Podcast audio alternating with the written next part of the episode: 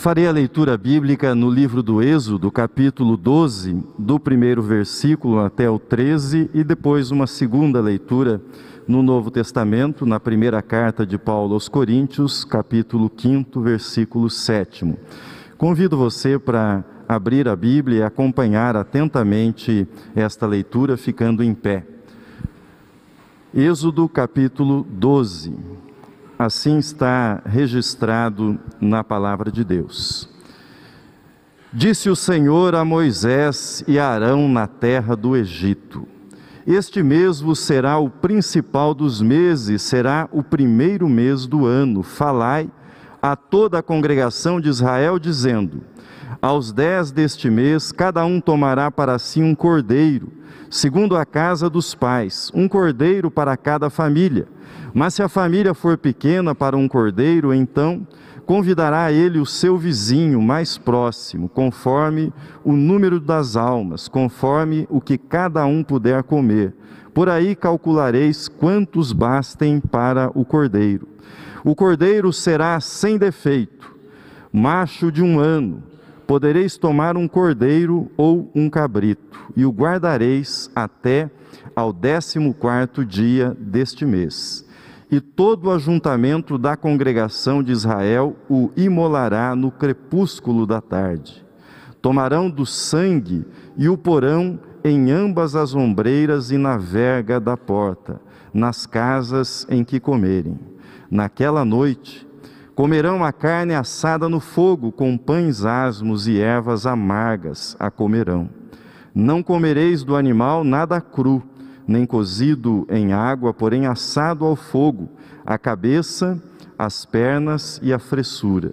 Nada deixareis dele até pela manhã. O que, porém, ficar até pela manhã, queimá-lo-eis. Desta maneira o comereis: lombos cingidos, sandálias nos pés e cajado na mão. Comê-lo-eis à pressa, é a Páscoa do Senhor. Porque naquela noite passarei pela terra do Egito e ferirei na terra do Egito todos os primogênitos, desde os homens até aos animais. Ex executarei juízo sobre todos os deuses do Egito. Eu sou o Senhor. O sangue vos será por sinal nas casas em que estiverdes. Quando eu vir o sangue, passarei por vós, e não haverá entre vós praga destruidora quando eu ferir a terra do Egito. Segunda leitura, 1 Coríntios capítulo 5, sétimo versículo. Assim diz. 1 Coríntios capítulo 5, versículo sétimo. Farei a leitura na NVT, nova versão transformadora, estará ligeiramente diferente da versão atualizada que vocês têm em mãos. Assim diz: Livrem-se do fermento velho, para que sejam massa nova, sem fermento, o que de fato são. Cristo, nosso Cordeiro Pascal, foi sacrificado. Amém. Em pé, louvemos ao nosso Deus.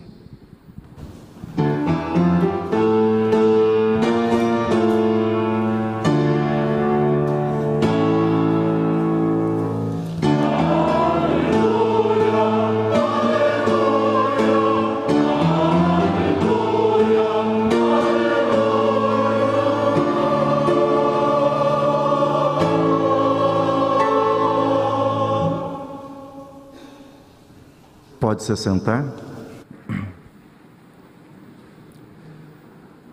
Título da série de mensagens desse mês é O Caminho da Páscoa.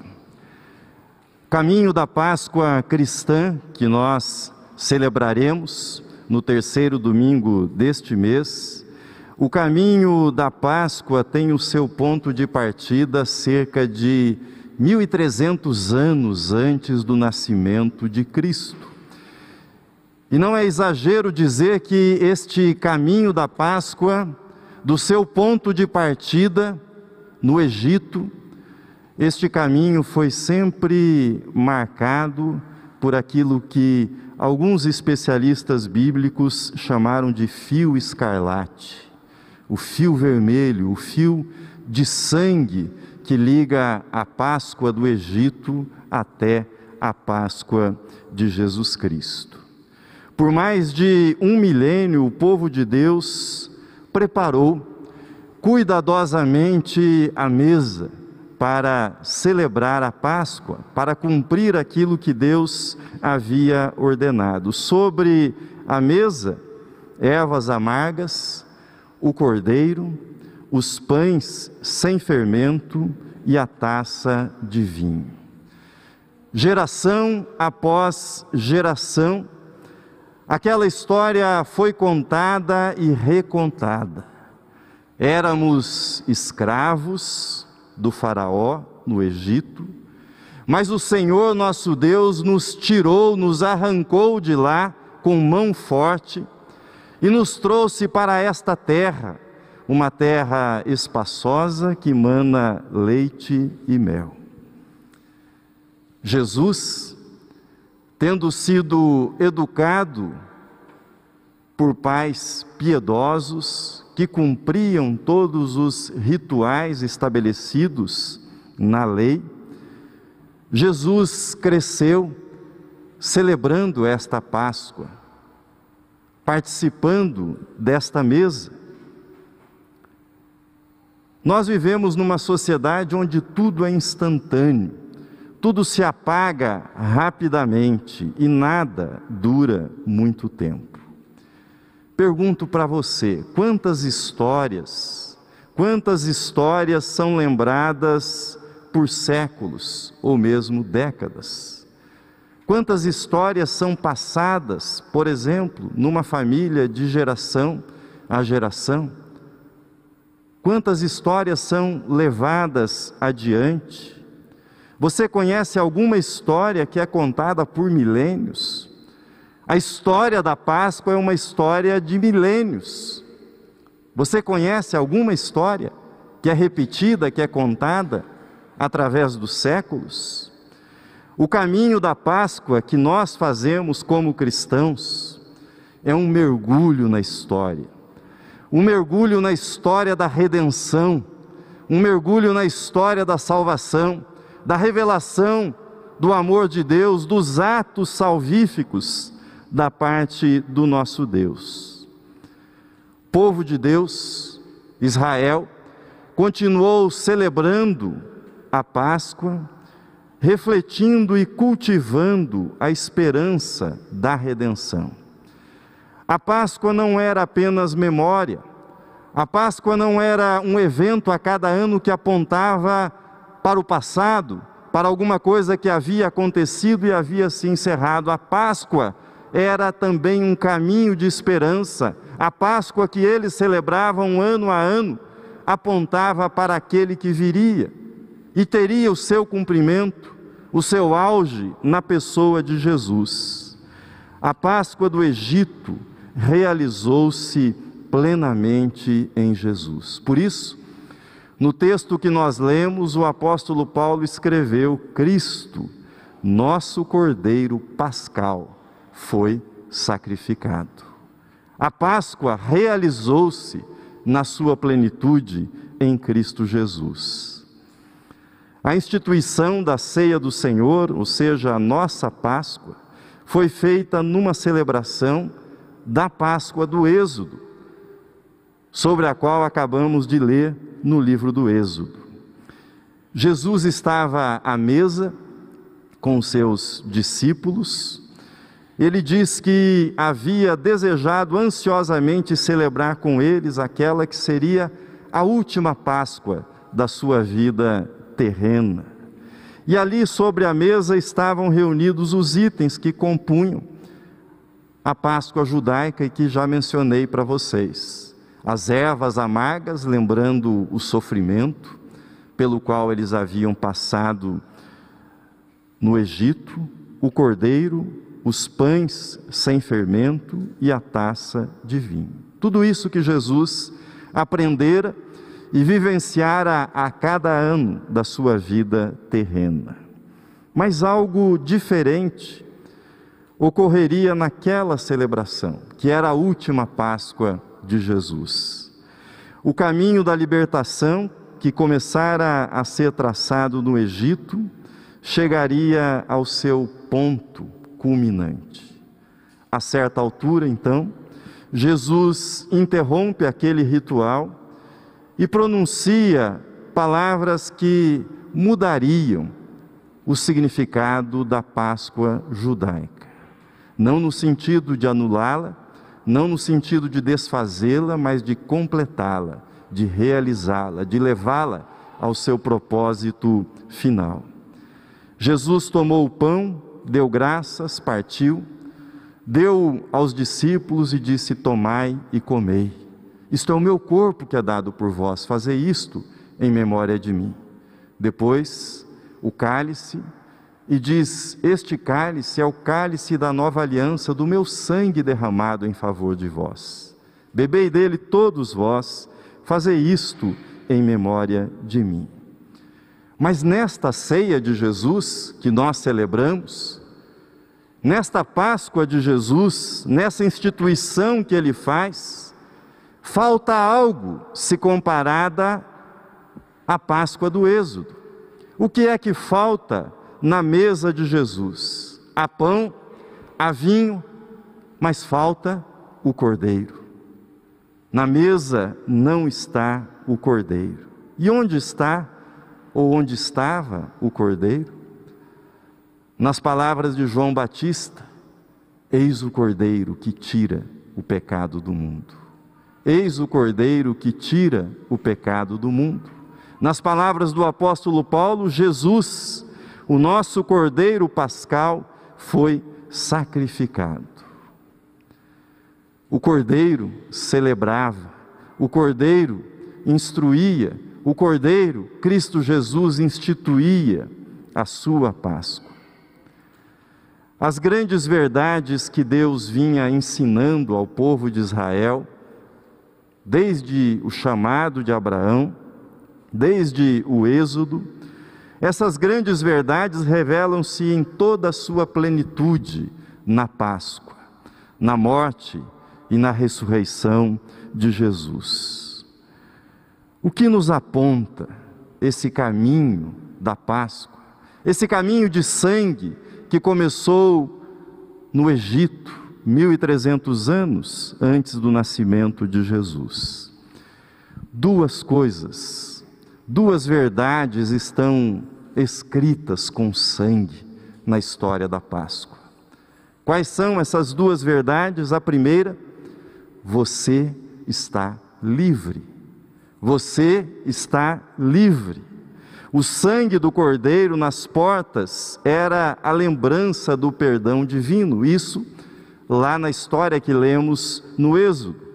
Eles seriam poupados, eles ficariam livres da escravidão a qual estavam submetidos no Egito, mas o verdadeiro perdão, o perdão sempre tem um custo. O perdão sempre tem um preço e o sangue do Cordeiro era a lembrança desse preço, do perdão, do preço da libertação do Egito. E o sangue de Cristo, derramado na cruz, sangue que nós lembramos quando bebemos do cálice, é o preço do nosso perdão, é o preço da nossa redenção, da nossa libertação. Será que nós precisamos de perdão? Todos nós precisamos de perdão. Todos deixaram alguma coisa no passado, guardada em algum lugar secreto da alma, em algum lugar secreto do coração. E é impressionante como dívidas antigas atormentam aqueles que as têm. Há dívidas do nosso passado que podem ser pagas às vezes é possível reparar, mas há dívidas que não podem ser pagas, que não podem ser resolvidas.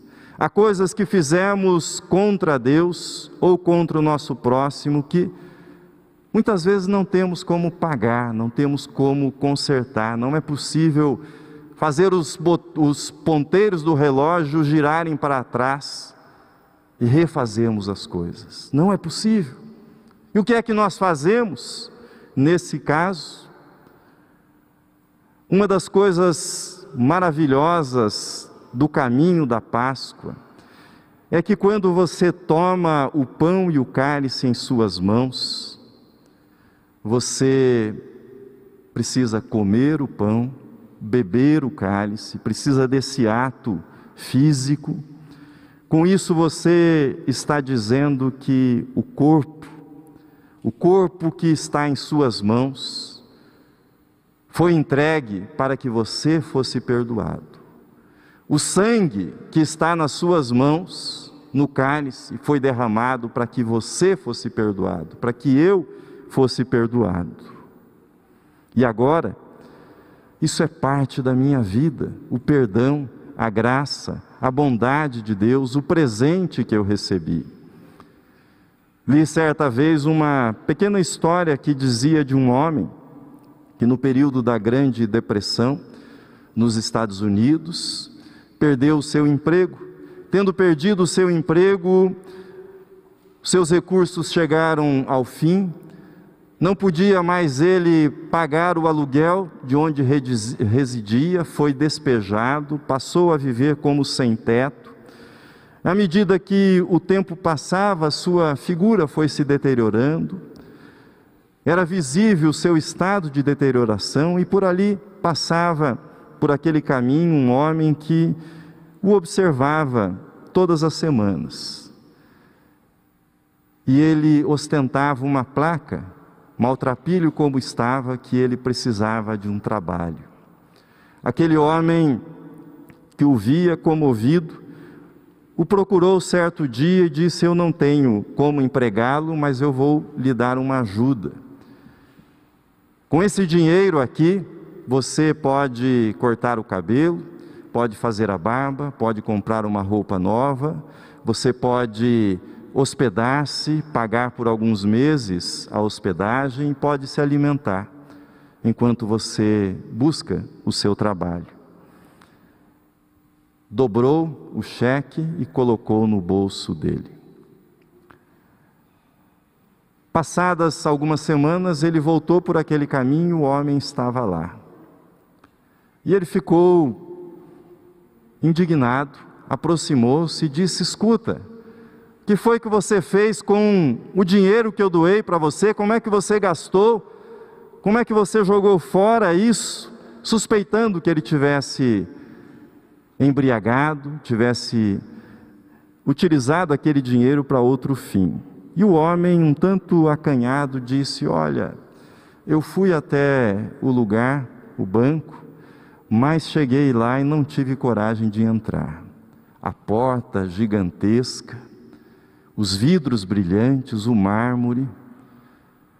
E eu pensei comigo, eu vou sair preso daqui. Não vão acreditar que esse cheque é para mim, vão pensar que eu roubei esse cheque, está aqui o cheque, tirou do bolso e mostrou para ele.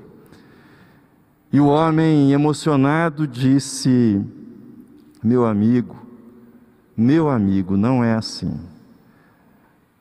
Eles pagam pela assinatura e não pela condição de quem é o portador, pela assinatura que está aqui. Ouça o que está escrito em Colossenses.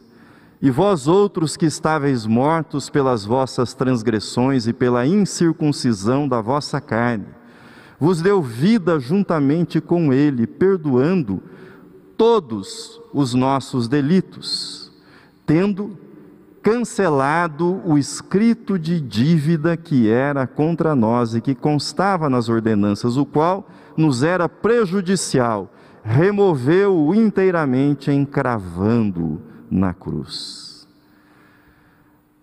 A assinatura do nosso perdão, diz a Páscoa é com o sangue de Jesus. E o sangue de Jesus nos purifica de todo o pecado, de toda a dívida. Não depende de você, não depende da sua condição, é o que Jesus fez por você na cruz. Segunda verdade que o caminho da Páscoa nos ensina. Você é amado por Deus, você é amado por Deus. A Páscoa do Êxodo proclama o amor de Deus pelo povo de Israel. Depois de 430 anos, Deus visita o povo de Israel e a mensagem é muito clara: eu não me esqueci de vocês, eu não os abandonei. A Páscoa cristã, por sua vez, proclama que somos amados por Deus. Fazer isto em memória de mim, memória de quê? Memória do amor, memória do sacrifício, memória da entrega. É a celebração do amor de Deus por nós. Mas que amor é esse que Deus tem por mim e por você? O amor de Deus não sofre variação. O amor de Deus não se deteriora. O amor de Deus não se corrompe. O amor de Deus não padece das inconstâncias que o amor humano e que os amores humanos padecem. Não. O amor de Deus é perfeito. Sempre foi perfeito, sempre será perfeito. A afeição que havia em Jesus naquele cenáculo, o carinho que havia com nos olhos de Jesus quando ele olhou para cada discípulo e instituiu a ceia. Esse mesmo amor, esse mesmo carinho, essa mesma afeição continua existindo da parte de Deus e nós celebramos esse amor na mesa do Senhor. Quando nos reunimos e recebemos do pão e do cálice. Esse amor de Deus, proclamado na Páscoa, esse amor é um amor incondicional, não depende da performance, não depende da aparência, não depende do desempenho. Nós humanos até tentamos amar de modo incondicional, mas o nosso amor, o nosso amor é um amor imperfeito, mas o amor de Deus é perfeito, por isso é incondicional. Cada vez que você toma, como faremos daqui a pouco, o pão e o cálice em suas mãos, você está tendo a experiência de ser amado de um modo consistente, de um modo incondicional. Essa é a experiência da mesa do Senhor. Termino. Para onde nos leva o caminho da Páscoa que começou no Egito.